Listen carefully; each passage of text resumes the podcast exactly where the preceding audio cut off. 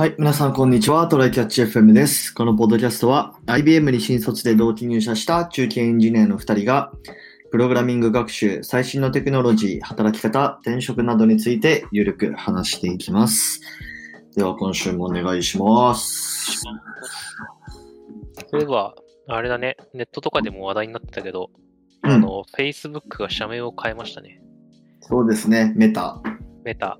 もう証券会社とか見に行ったら、あ、メタになってるって、ちょっと、ああ、もうそんな変わってるんだ。変わってる変わってる。ね、いろいろ、その変更届が。ね。うん。なんか、メタってさ、うん。なんであんな社名にしたんだろうってあの、メタバースがどうのって話は読んだんだけどさ、はいはいはい。メタってよく使われる言葉の上に窃盗語になってるからさ、検索性めちゃめちゃ悪いと思うんだよね。メタ、メタデータとかって言うしね。そう、Facebook だったらさ、自分、あの、検索したらすぐ差別化できるから、今までマーケティングやった効果とかって多分測りやすかったと思うんだよ。うん。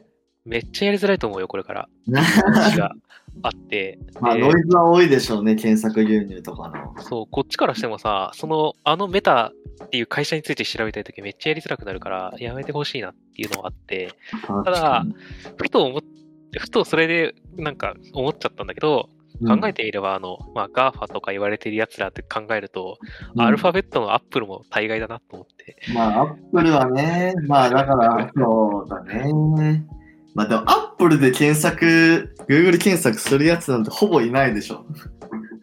もう、あそうそうパイナップルアップペンとかあるかもしれんやんか。リンゴの意味、リンゴの意味で検索するやつなんてほぼいないと思うからな。メタは全然そうだけどね。メタってどういうことだろうみたいな。ね。そうあゲームとかでもさ、対人ゲームとかで、今これが一番強いよねみたいなのは、今の今のメタはこれだよねみたいな言い方とかもするし、日本だけじゃないと思うんだよな、あの言い方。結構いろんなやり方でメタ使うしさ。HTML とかでもメタタグとかあるしな。うん窃盗語としてめちゃめちゃ使われるからね。うんいや、メタバースのメタも 同じそう窃盗語だろうっていう話だと思うんだよな。なるほど。何が良かったんだろう、そういう意味では。どうなんだろうね。でもまあメタバースを推進したいっていうので、あの、Facebook の会社じゃなくてそれをやる会社だよって意味でやってるらしいから、そうですまね。あ、い入れたい気持ちはわかるんだけどね。っていう感じだな。メタバース、まあメタバースにするっていう手はあったかもしれないね。メタバースの語源って何なんだっけ？なんか映画だったような気がするけど。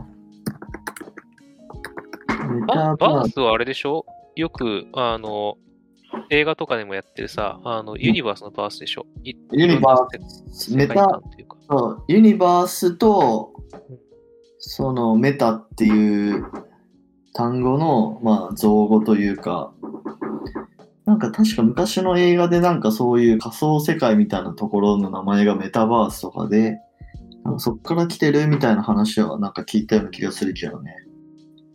えーうん。メタバースとは、FS 作家ニール・スティーブンによる1992年の著作、スノークラッシュの作中で登場するインターネット上の仮想世界のこと。あ、それなことですね、まさに。うん転じて将来におけるインターネット環境が到達するであろうコンセプトモデルや仮想空間サービス、仮想空間サービスの通称として用いられるメタとユニバースの構成語。うんじゃあもう通称語なのに奴ら社名に持ってきやがったのか。やめまあろだから、あのもうメタバースは俺たちが取りに行くぞっていう、そういうことでしょ。やべえじゃん。もう IBM がさ、あの、なんか量子コンピューター的な名前をつけるみたいな話でしょ。やばいやつじゃん。カンカムコンピューティングみたいな、なんかその名前になるってことですよ。まあまあまあ、まあでも、いいんじゃないですか。ちょっとまあまあ、Facebook の、うん。まあ、起死回生の、その一手っていうことですよ、メタバースは。まあね。まああの、オキュラスとかもやってるって考えたら、まあ強いのは確かだから、まあそうそうそう。本当にね、第一線で頑張っていただけるなら、それは僕らも嬉しいことなので。はい。まあ、見ていきたいですね注目はしたいですね。はい。うんでは、では、えー本題の方に行きましょはーい。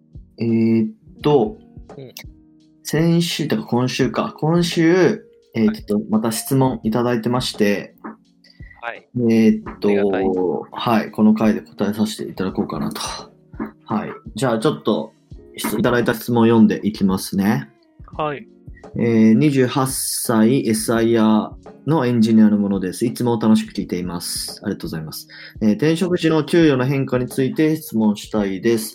私も外資、過去 IBM ではないのですが、転職活動をした際、現職の給与からの結構な額を下げて提示したにもかかわらず、希望給与分の経験を不足され、不足しているとの理由でお祈りされることがありました。私の場合、社内で違うプロジェクトに移動する方が良いと考えて転職を断念してしまいました。そこでお二人に質問です。お二人の転職では給与は変化されましたでしょうか ?IBM におられた時と転職後で比較すると、能力に対する給与の適正額の感覚は変わられましたでしょうか？えー、例えば同じ技術力とか能力の場合、IBM ならもっともらえるは、現職ならもっともらえるな、みたいな感覚をお聞きしたいです。えー、そんな感じですね。はい。どうですかね、コスダ君は。まあ、スタートアップだ、だって今、10名規模でしょ、社員としては。正社員だとね、そんなもんだね。うん。まあ、基本、スタートアップへの転職って、まあ、給与下がっちゃうイメージを持まあ、ってます人によるけど、まあ僕はさ、あの、下がったね。あの、これは、、うんうんうんえっと、過去会の宣伝なんだけど、過去会であの、新卒のね、IBM の給与こんぐらいでしたみたいなのがあって、まあ、それと同じぐらいまで下がったかなって感じかな。なまあ、なので、あの、一般よりはそれはもらえてるんですよ。っていうのと、うんうんうんうん僕は別に金のかかる趣味とか持ってないし。あの、なんだろう。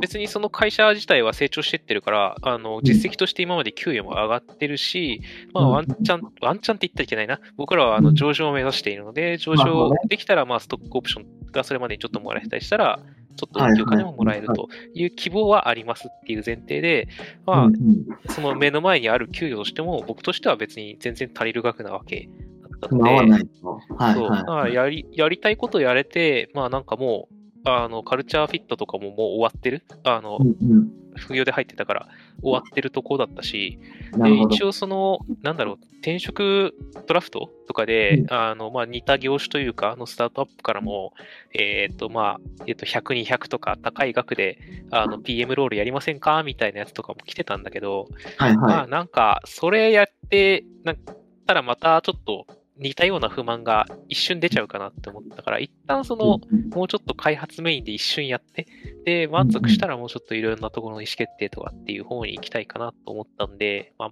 うんあ、開発も続けたいけどね。そういう意味では、あの、下がってもいいかなと思ったから下がったって感じだね。なるほど。えっ、と、ちなみにその給与というか年収っていうのは、どういうふうにそこに落ち着いたの？もう向こうからバンって、これでいいですかって言われて、あ、いいですっていう、そういう感じ？これはね、スタートアップとしてはもし、どうなんだろう、その規模のスタートアップとしては珍しい話なのかもしれないんだけど、もう、うんうんあの、給与体系を決めつつあって、あ、あそう。そうそう、役職が、あの、まあ、このランクの、まあ、そのなランクの中で3分割ぐらいされてて、みたいな。で、このランクに求めるのは、こんな能力、こんなロールの、あの、の仕事でっていうのがある程度もう定められてて、で、まあ、じゃあ僕が最初入るとしたらこれで、あの、近いうちにこ1個上がってここになるよねっていうような話をして、ああ、そんなもんだと思いますよっていう話で、じゃあそこのレンジの給料はこんぐらいっていうことに今なってますと。そうなんだ。そう。っていう、だからちょっと、この規模のスタートアップだと珍しい話かもしれない。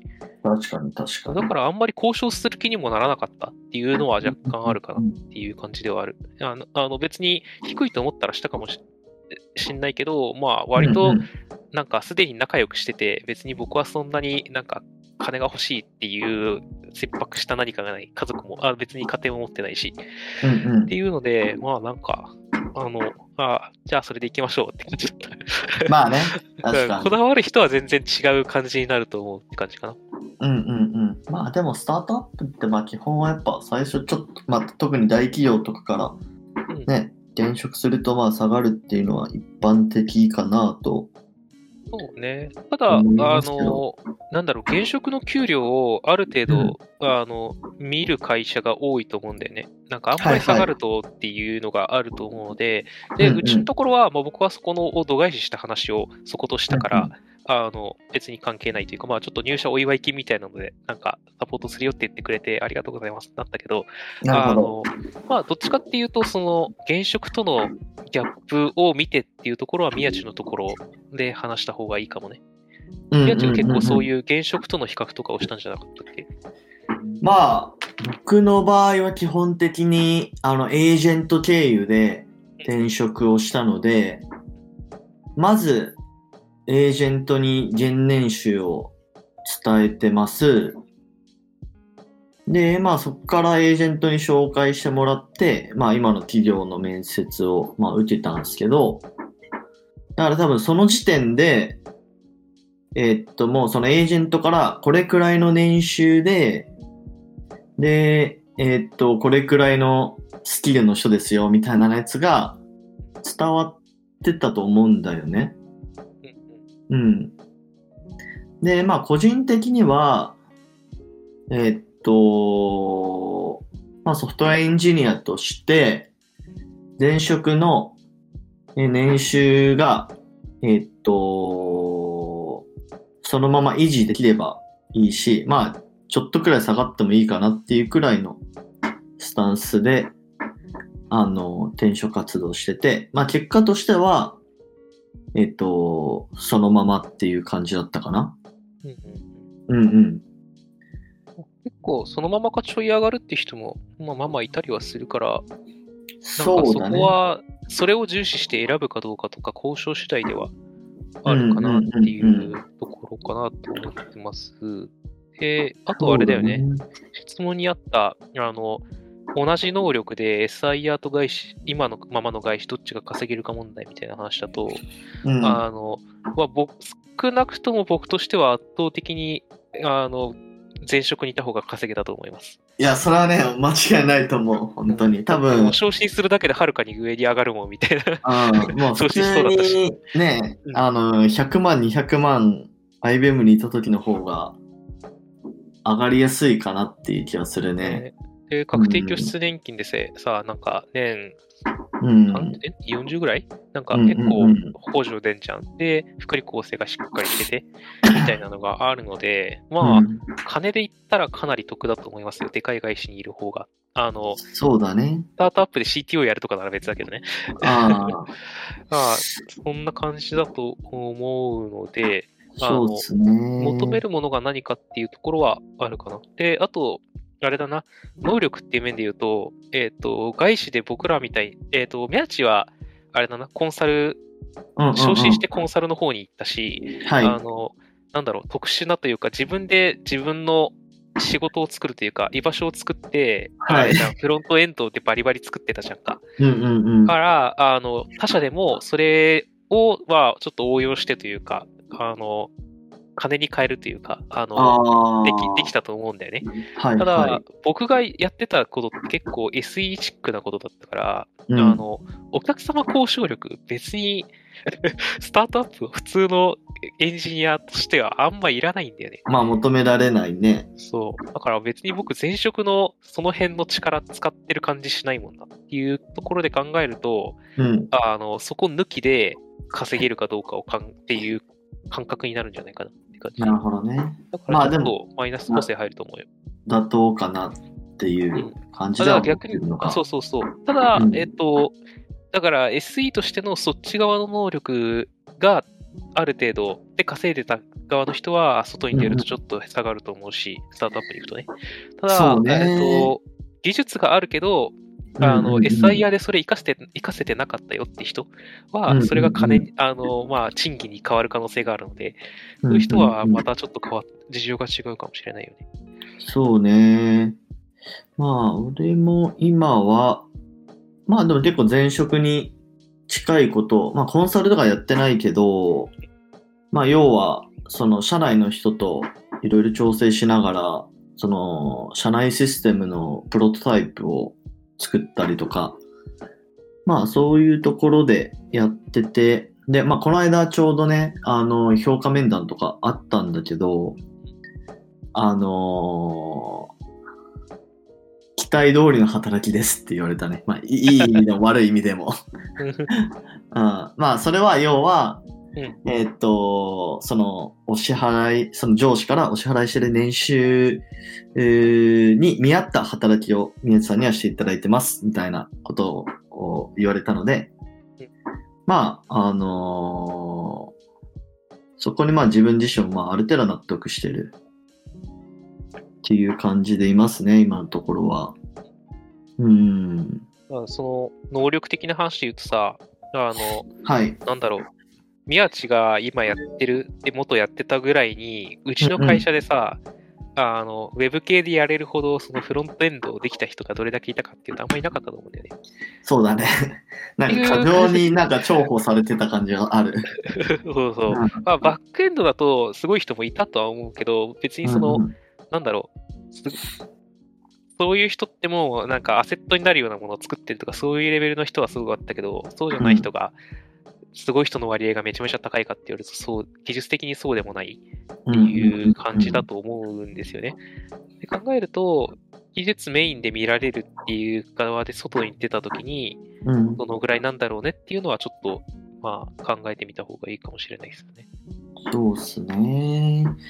まあちょっとこの質問くださった方の詳細なそのシチュエーションちょっとわかんないけど、どうなのかな？新しいチャレンジとかしようとしてるのかな？転職活動した際、現職の給与から結構な額をされて提示したにもかかわらず、どうなんだろうね。まあ同じなんかその職種とかフィールドで、あの転職をしようとしてて、なんかその、希望給与分が受け入れてもらえれないっていうのは、どうなんだろう。見せ方がちょっと良くなかったりもするのかな。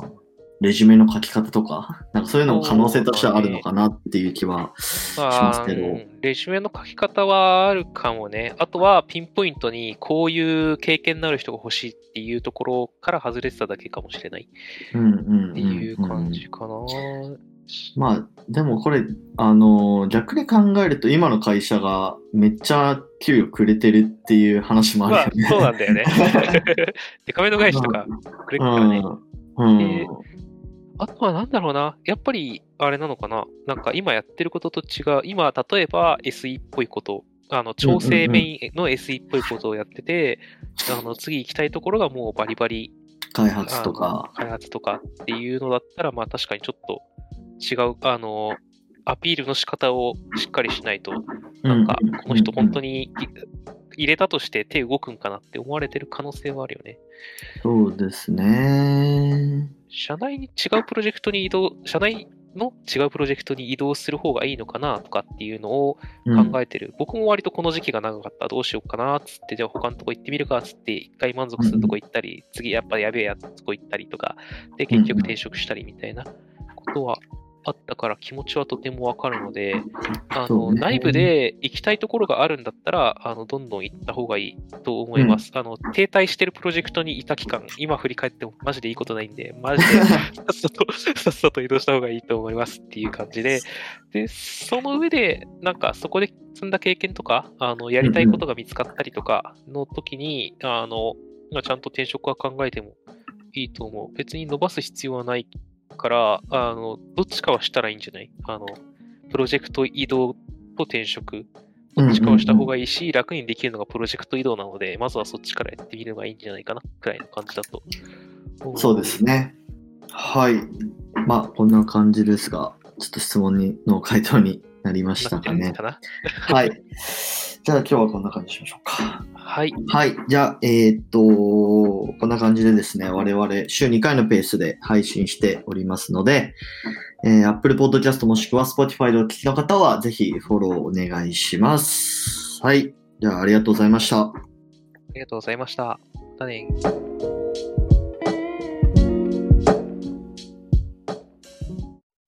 And now, a short commercial break. 現在エンジニアの採用にお困りではないですか？